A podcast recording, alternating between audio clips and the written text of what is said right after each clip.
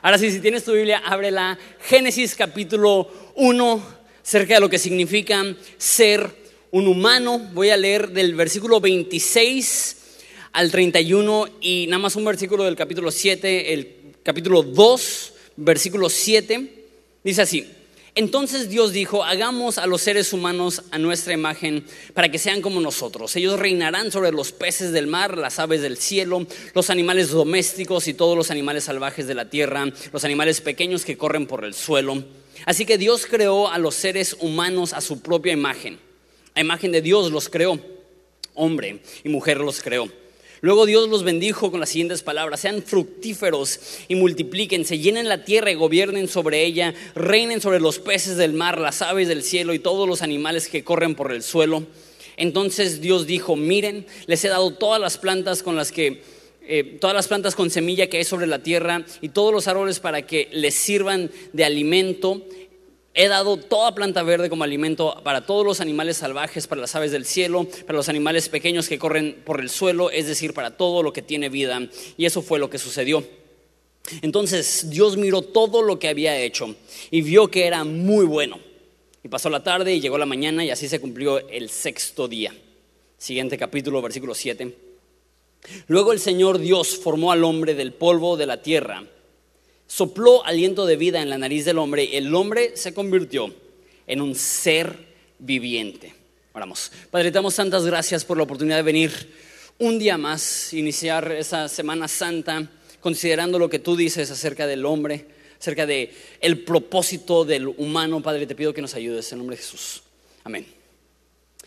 Eh, hemos hablado que Génesis y la Biblia en general no tiene como enfoque primordial el revelarnos cómo es el ser humano.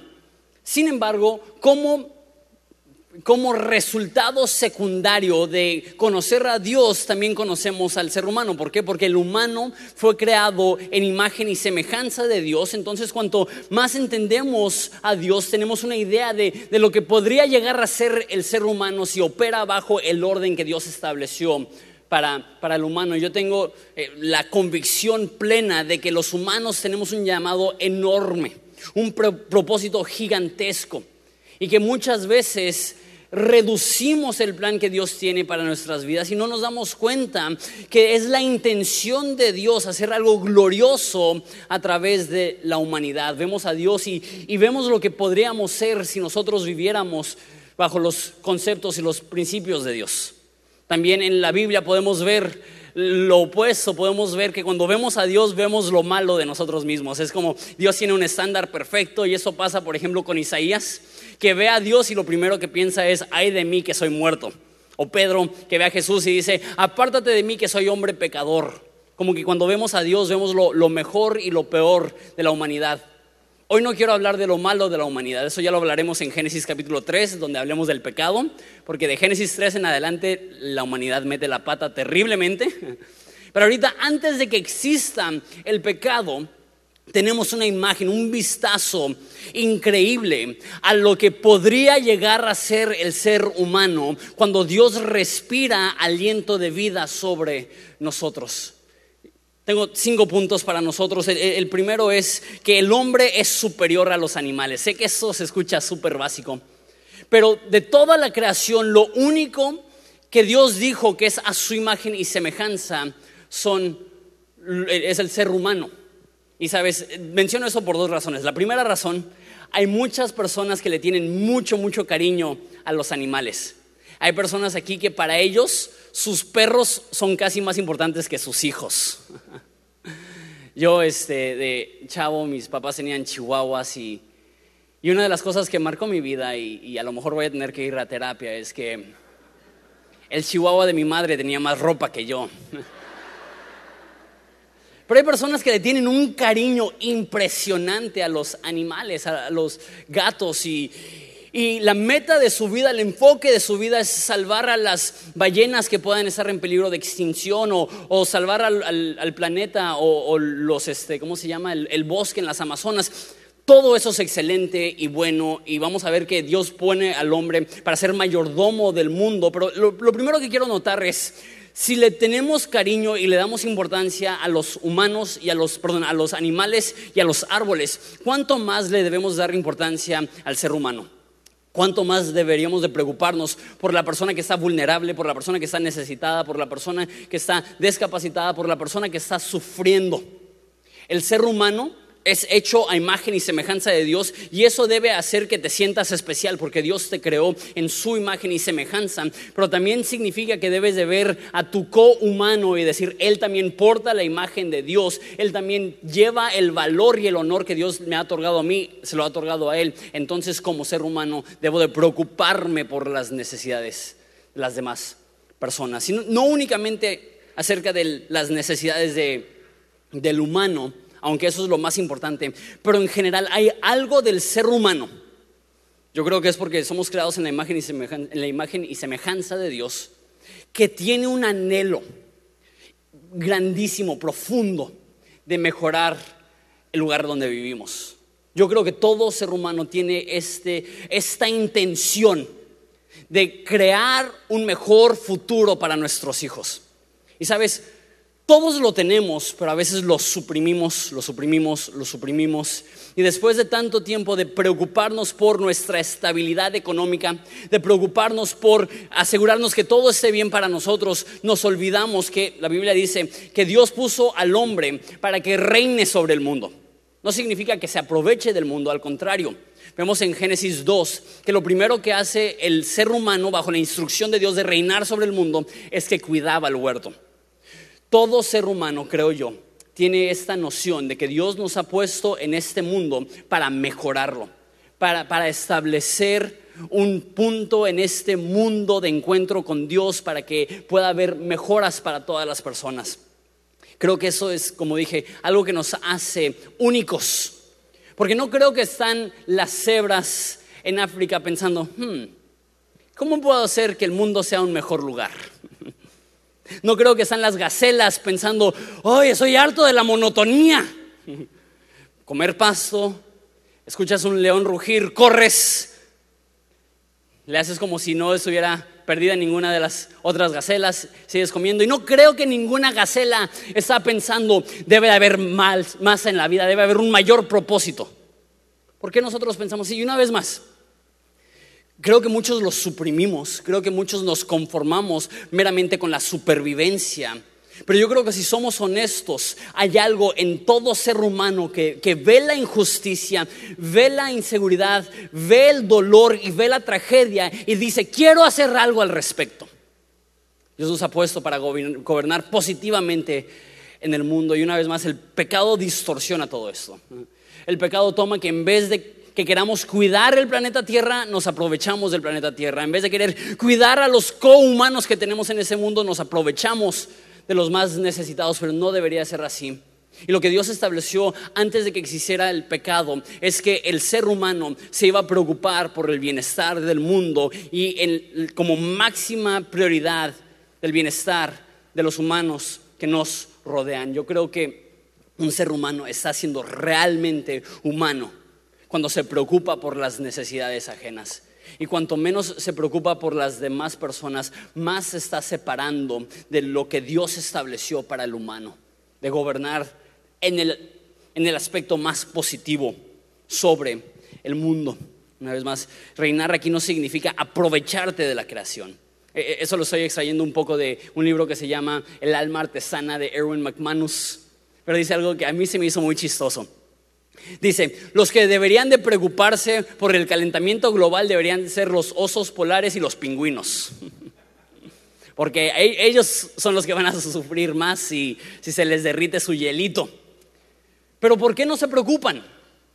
Porque Dios no les da la capacidad de hacer una diferencia en su entorno. Eso es lo que nos hace humanos que creamos lo invisible, que nuestras decisiones producen un mejor o un peor futuro dependiendo de qué cosas decidimos hacer. Eso es lo que nos separa del resto de la creación. Nosotros portamos la imagen de Dios. Punto número dos. No hay como una secuencia, simplemente son cosas que observé en ese primer capítulo acerca de la humanidad. Punto número dos Dios nos creó para comunidad. Dice eh, en el versículo 26 del capítulo 1, hagamos al hombre en nuestra imagen y semejanza. Dice, hagamos plural en nuestra plural. Eh, ¿Por qué Dios está hablando así? ¿Cuándo has hablado tú dentro de tu mente y has dicho, ¿sabes qué? Vayamos al súper cuando estás hablando contigo mismo, ¿no? No, no, piensas así. La mayoría de gente cree que esto es la primera este, indirecta de que existe algo que se llama la Trinidad que está Dios Padre, está Dios Hijo, está el Espíritu Santo, y dentro de la Trinidad están hablando, y dentro de la Trinidad dicen, hagamos al hombre en nuestra imagen. Dándonos a entender que una parte fundamental de ser un humano es que Dios nos creó para la conectividad, que Dios nos creó para la comunidad, que ningún humano florece en el contexto del aislamiento. Dios no, Dios no, nos creó para ser llaneros solitarios, navegando la vida sin apoyo de las demás personas. Dios nos creó para estar integrados en una comunidad. El ser humano, por naturaleza, es profundamente relacional. A tal grado que cuando Dios crea todo, dice, es bueno, es bueno. El cuarto día dijo dos veces, es bueno, es bueno. crea todo, dice, todo es bueno en gran manera, dice la reina Valera en capítulo 2 ve al hombre y dice, oye, esto no es bueno. dice, no es bueno que el hombre esté solo. Aún antes de que había pecado, aún antes de que el hombre había traicionado a Dios, Dios ve al hombre y dice, no está bien que esté solo. ¿Por qué? Porque el ser humano fue creado para conectividad. No hay lugar más vulnerable emocionalmente y espiritualmente para un ser humano que la soledad. La soledad es el lugar más peligroso, porque es en el contexto de la soledad que nuestro enemigo susurra mentiras en nuestro oído, es en el contexto de la soledad que nos apartamos de Dios, es en el contexto de la soledad que olvidamos todo lo que Dios tiene para nosotros. Es imperativo, es esencial para el ser humano pertenecer a algo más grande que nosotros mismos. Eso es la iglesia. La iglesia existe para que podamos ser una comunidad, para que podamos ser una familia. Y tú sabes, la verdad no te tengo que convencer que el estar solo pone tu alma en un lugar vulnerable. Pero a lo mejor tú dices, Jonathan, ya sé eso. Lo que pasa es que batallo para hacer conexión. Siento que, cada vez que desarrollo una relación profunda, una relación íntima, me traicionan, me dan la espalda, me hieren y, batallo para profundizar en mis amistades y en la intimidad que tengo con otras personas. Entiendo que, el amar a alguien, dice C.S. Lewis, es ser vulnerable. Y van a haber ocasiones en las cuales personas que tú amas se traicionan y es increíblemente doloroso. Pero es mejor seguir intentando ser parte de una comunidad que darte por vencido y decir, ni modos voy a vivir solo. Espero que Horizonte pueda ser un lugar donde tú puedes echar raíces, hacer amistades. No, no creemos que, que vas a poder ser amigo con todos. Muchas veces dentro de iglesias, por tener el afán de ser amigo de todos, resultamos tener mil conocidos pero pocas amistades. Tenemos muchos contactos pero pocas conexiones. No, mi esperanza no es que llegues aquí y que seas el más social y que conozcas a 100 personas y que todos te ubiquen. Lo que quiero es que llegues aquí y puedas conocer a dos, tres personas y que pueda haber una conexión profunda, no únicamente que te ubican, sino que te conocen. No únicamente que saben quién eres, sino que saben cómo eres. Y que puedas desarrollar conexiones y amistades profundas que nutran tu alma, que nutran tu ser. El ser humano fue creado para conexión. Y nunca florecerás y nunca crecerás como Dios quiere que crezcas si no estás integrado a una familia de la fe. No es únicamente importante, es vital para tu vida espiritual ser conocido y conocer a personas. Eso es una necesidad básica del alma, la conexión, la conectividad. Por eso Jesús dijo, ¿cuáles son los dos mandatos más grandes? Amarás al Señor tu Dios y verás prédicas en YouTube. ¿Es lo que dijo? Amarás al Señor tu Dios y a tu prójimo como a ti mismo. Es imposible tener una conexión divina si no tienes conexiones humanas. Es imposible crecer verticalmente si no estás ampliando horizontalmente y no estoy hablando de que ya dejase la dieta, estoy hablando de ampliar tus relaciones, de ampliar tu, tu horizonte de amistad, de intimidad. Número uno, el hombre es superior a los animales. Tenemos una responsabilidad que el animal no tiene de cuidar la tierra que Dios nos ha dado. Punto número dos, Dios nos creó para la comunidad. Eh, la vida no funciona en el contexto del aislamiento, debe de vivirse en comunidad. Punto número tres. Una vez más, esto no, es muy lineal, perdón, pero punto número tres, el hombre y la mujer ambos portan la imagen de Dios. Me gusta que, que el autor de Génesis incluye esto en el versículo 27. Dice, a imagen de Dios los creó, hombre y mujer los creó.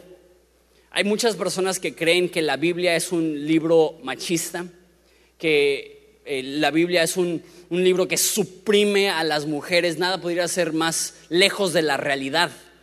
Al contrario, considerando que Génesis se escribió hace cuatro mil años, es un libro increíblemente progresista.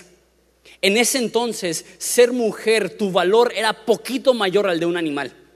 Es más, no es hasta la historia reciente que las mujeres, hasta en nuestro país, pueden conseguir empleos como los hombres, pueden votar, pero hace cuatro mil años, cuando se escribe Génesis, Dios establece, no solamente el hombre porta mi imagen, sino que la mujer también porta mi imagen. Desde el principio de la creación, Dios le da un valor, un honor y una dignidad a la mujer que la cultura antigua no le daba.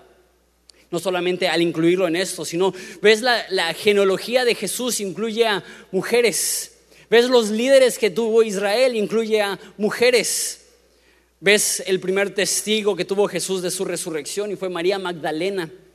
Jesús le otorga a la mujer un lugar de honor, un lugar de valor, un lugar de dignidad.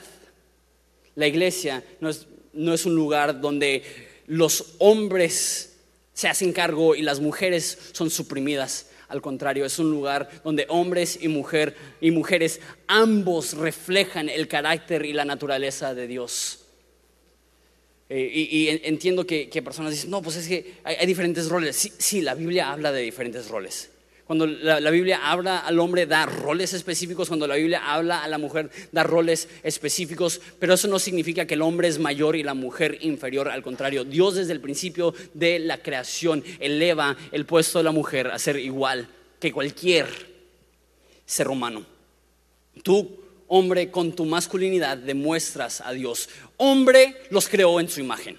Tú como mujer, en tu feminidad, demuestras el carácter de Dios. No estoy diciendo que Dios es mujer o que Dios tiene género, es, es, un argumento bien complicado que ni al caso. Lo que sí estoy diciendo es que tú como mujer tienes una oportunidad específica de reflejar el carácter y la naturaleza de Dios a este mundo. La Biblia le otorga un valor impresionante a la mujer.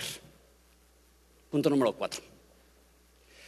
Tener familia es un llamado divino. El primer mandamiento en toda la Biblia, ¿cuál es? Sean fructíferos y multiplíquense. Qué curioso. Lo primero que Dios le pide al ser humano es que se reproduzca. Y para eso dice la Biblia que estaban desnudos y sin vergüenza. Eso lo veremos en dos semanas. El, propósito, del matrimonio, el placer el sexo, la, amistad, la, conexión entre pareja. Pero Dios le da como comisión al primer hombre, llenen la tierra, tengan hijos. Tengo que tener cuidado porque sé que hay personas que están aquí y al escuchar eso se van a sentir mal. Conozco muchas personas de Horizonte que quieren tener hijos y, y, hasta ahorita no han podido. Entonces el simple hecho de hablar de hijos es un tema un poco doloroso. Y, sé que hay, personas aquí que son solteros que quisieran tener una esposa o un esposo y quisieran tener una familia, pero aunque ellos están listos físicamente, emocionalmente, en su madurez, Dios por X o Y razón no les ha traído una pareja. No quiero que te sientas mal si eres soltero o si estás casado sin hijos, pero sí quiero especificar algo. La familia es un llamado divino. Hay personas que creen que lo importante es lo que haces fuera de la casa y que tener hijos, eso es la mentalidad de la gente de mi edad. Tener hijos es un estorbo, tener hijos es un impedimento, tener hijos es algo que te va a impedir lograr tus metas. Eso no es lo que enseña la Biblia. No hay mayor llamado que poder invertir tu vida en el bienestar de un mini tú. No hay llamado más importante en tu vida que capacitar y entrenar a tus hijos para continúen cualquier cosa que tú emprendas. Hay personas que su ambición es éxito. Déjate digo esto. Puedes tener todo el éxito del mundo, pero si no inviertes en la vida de tus hijos, en cuanto tú te vayas, se olvidará todo lo que hiciste. No debemos de luchar para vivir una buena vida, debemos de luchar para dejar un buen legado. No debemos de esforzarnos para producir algo positivo, debemos de esforzarnos para crear algo positivo y crear y criar hijos que puedan seguir llevando estas cosas. Y sabes, es más útil invertir en tus hijos que cualquier otra cosa. Lo pienso en mi vida. Pienso en el ejemplo de, mi papá. Yo no tuve que empezar de ceros. Eh, eh, no únicamente hablando de ministerio o de la iglesia, en general yo estoy parado sobre los hombros y la inversión de cientos de miles, bueno, quién sabe cuántas horas tengo de vida, pero de miles de horas que mi papá invirtió y está invirtiendo en mi vida. Lo primero que dice no es, sé exitoso. Lo primero que dice es, llena la tierra. Y no solamente está diciendo, ten hijos, está diciendo, cría hijos de tal modo que puedan llevar mi gloria a cualquier rincón del mundo. Es una tarea divina ser papá, ser mamá, invertir en nuestra familia. Es algo que Dios me está mostrando ahorita. Yo tengo una niña de año y medio y un niño de cuatro años y medio. Sé que les cuento casi todos los domingos. Pero estoy reconociendo que posiblemente lo más importante que puedo hacer ahorita es sentarme en el suelo con mi hijo y hacer nada importante. Escribir su nombre con él es tan listo que ya sabe escribir su nombre al revés. Digo, ¿cómo le haces? Escribe su nombre al revés y lo pone en el espejo para leerlo. Mi hijo es un genio. Hashtag papá orgulloso. Invertir en la vida de mis hijos es igual de importante que predicar. Es igual de importante que predicar a un estadio lleno. ¿Por qué? Si no invierto en la vida de mis hijos, en vez de tener un niño que aportará positivamente a la sociedad, es un terrorista, porque su papá pastor le dio la espalda, no vale la pena. Jesús dijo, ¿de qué sirve ganar el mundo y perder tu alma? Es cierto, yo también diría, ¿de qué sirve ganar el mundo y perder a tu familia? No todos los niños que se descarrían es por culpa de los papás, tampoco estoy intentando hacer de sentir culpables si tus hijos se han descarriado, pero lo que estoy diciendo es Tener familia, criar hijos no es secundario mientras que tú persigues tus sueños y consigues tus metas y avanzas en el mundo. Éxito fuera del hogar no es más importante que éxito dentro del hogar. Punto número 5, con eso termino. Sé que avanzamos un poco rápido, pero nadie se ha quejado en la historia de la humanidad de un sermón corto, entonces vamos bien. Punto número 5. El hombre necesita aliento de Dios. El capítulo 2, versículo 7 dice que Dios forma al hombre del barro y respira aliento de vida sobre él. ¿Por qué lo creó así? El resto del el mundo lo creó con su palabra, pero el hombre lo creó con sus manos y con su aliento. De hecho, la palabra aliento en hebreo es raj. y es raj porque ese es el sonido más o menos que hace cuando respiras. Entonces lo, que está diciendo es que soltó el aliento de Dios sobre el hombre y se incorpora al hombre y tiene vida. Muy, muy poética la forma que Dios crea al hombre, pero lo hace intencionalmente, diciendo que el hombre sin Dios puede tener forma, puede tener existencia, pero el hombre sin el aliento de Dios es meramente polvo, es meramente barro. Ah, en, la Biblia, en el griego, hay dos palabras para vivir. Uno significa pulmones llenos y otro significa vitalidad. Hay personas que tienen los pulmones llenos, pero su vida está muerta.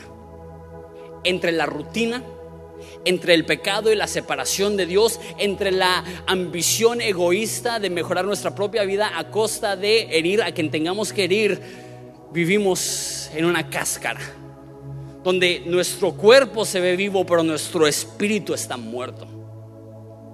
Y no es hasta que recibimos el aliento de Dios que realmente aprendemos lo que significa estar vivo. Eso es lo que dice Primera de Juan, que llama a Jesús, la vida eterna se nos manifestó. La vida inicia el momento que estamos conectados con Dios.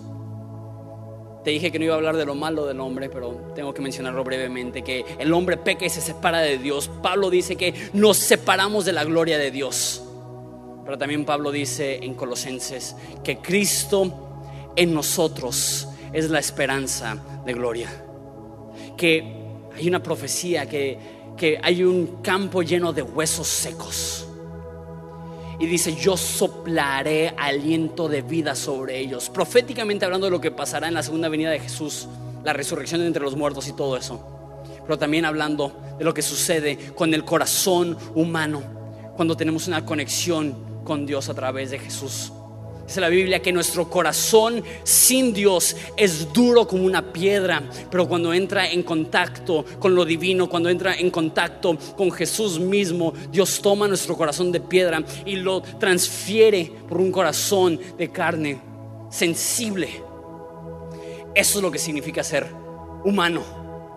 Un corazón sensible ante, la necesidad ajena Dice en primera de Juan que si tú ves a un hermano en necesidad y cierras tu corazón en contra de ellos, ¿cómo mora el amor dentro de ti? Si tú ves la necesidad ajena y cerramos nuestro corazón e intumimos nuestra mente para no sentir el dolor de la humanidad, ¿cómo podemos decir que tenemos el aliento de Dios dentro de nosotros? No sé si viste las noticias hoy en la mañana, asumo que la mayoría no.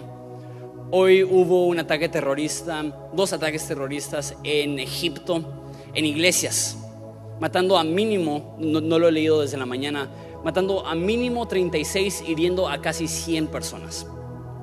Horrible, horrible, horrible. Ves las fotos y estas iglesias con paredes blancas, salpicadas con la sangre de personas que simplemente querían iniciar la Semana Santa adorando a Jesús. Horrible. Eso es lo peor de la humanidad. Que el odio gobierna y hombres malos no conocen límites para establecer un futuro conforme a sus deseos que aquellas personas que valoran la destrucción están dispuestos a hacer lo que sea motivados por odio para lastimar a sus cohumanos.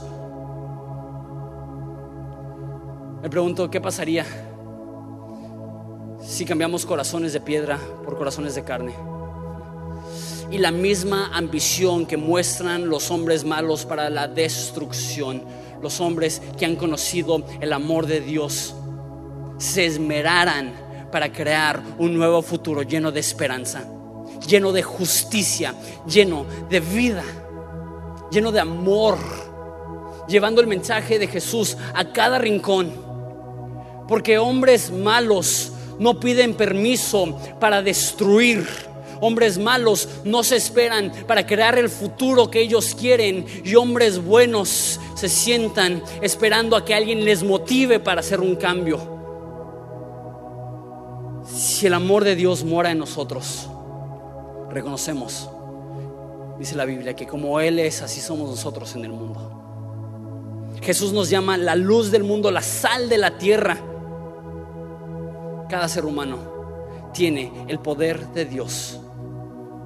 Todo ser humano que ha recibido el perdón, de Jesús, cuya alma ha regresado a un lugar de intimidad de Dios, porta el poder para poder cambiar su entorno.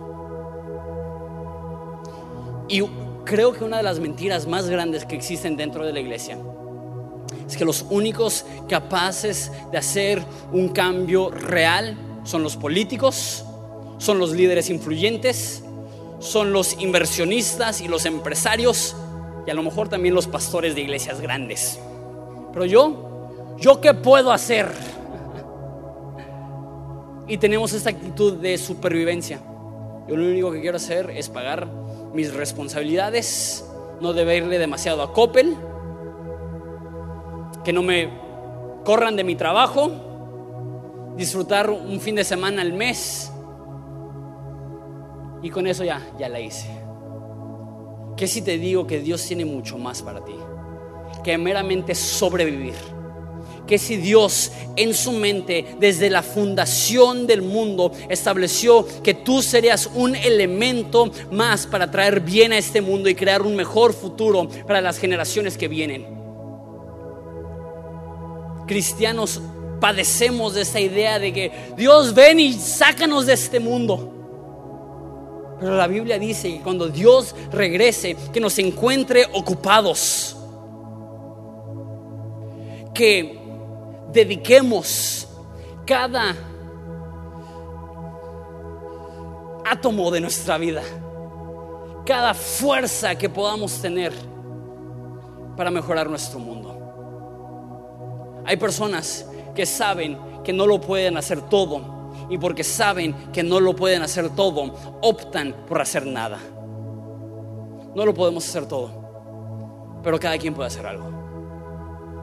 Y cuando miles de cristianos vinculan su mente y dicen, yo soy la sal del mundo, yo soy la luz del mundo, no porque yo tenga un valor propio, sino porque estoy reflejando la mayor luz del mundo, no porque yo sea lo máximo, sino porque porto dentro de mí el poder de Dios para hacer una diferencia. No hay cristiano indefenso, no hay cristiano sin poder. Me pregunto si lo que nos falta es la valentía.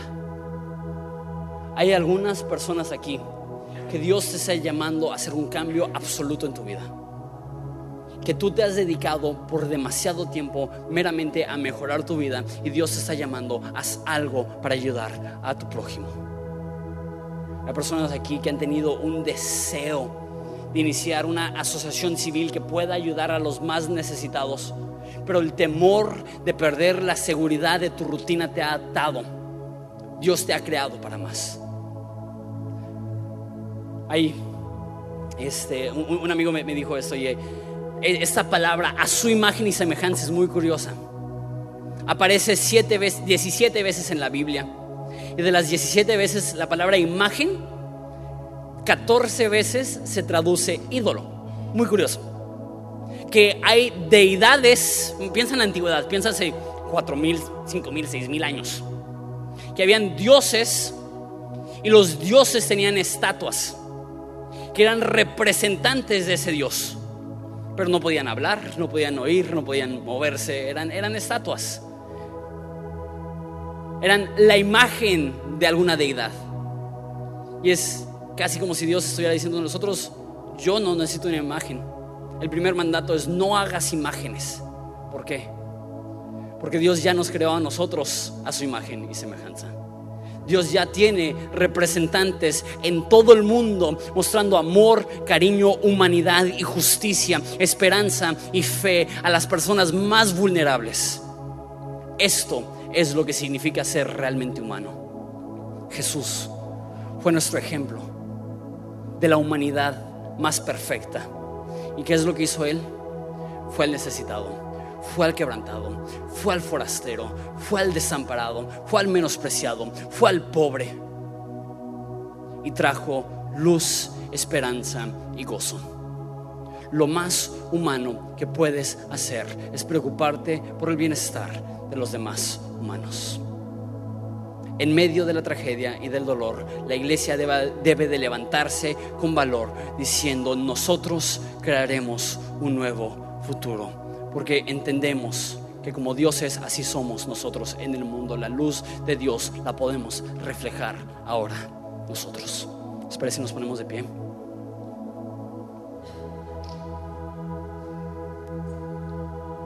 Padre, te doy tantas gracias por esta responsabilidad tan increíble de ser representantes tuyos en el mundo, de brillar en la oscuridad Padre, tantas personas creemos la mentira. Que porque no podemos hacerlo todo, que está bien conformarnos con no hacer nada. Pero todos estamos rodeados de necesidad, de dolor, de oscuridad y de tragedia. Tú quieres hacer algo a través de nosotros. Tú nos creaste a tu imagen y semejanza para cuidar este mundo, para ser mayordomos de este mundo. Te pedimos perdón si, si hemos vivido despreocupados con el corazón entumido. Y no sé qué será para cada una de las personas que están aquí. Pero revélanos cómo quieres que brillemos tu luz en nuestra ciudad. Te pedimos por los cristianos que están sufriendo. Padre, te pido que rompas el corazón de las personas que alrededor del mundo están sembrando odio y maldad. Que ellos se puedan arrepentir de sus actos, que ellos puedan saber la esperanza que hay en Jesús. Que tengas misericordia de su alma. Y a nosotros, ayúdanos a entender que a diferencia de los animales, no solamente disfrutamos de este planeta, sino que nos responsabilizamos por las necesidades en ese planeta. Úsanos para crear un mejor futuro para la gente y las generaciones que nos siguen. En nombre de Jesús.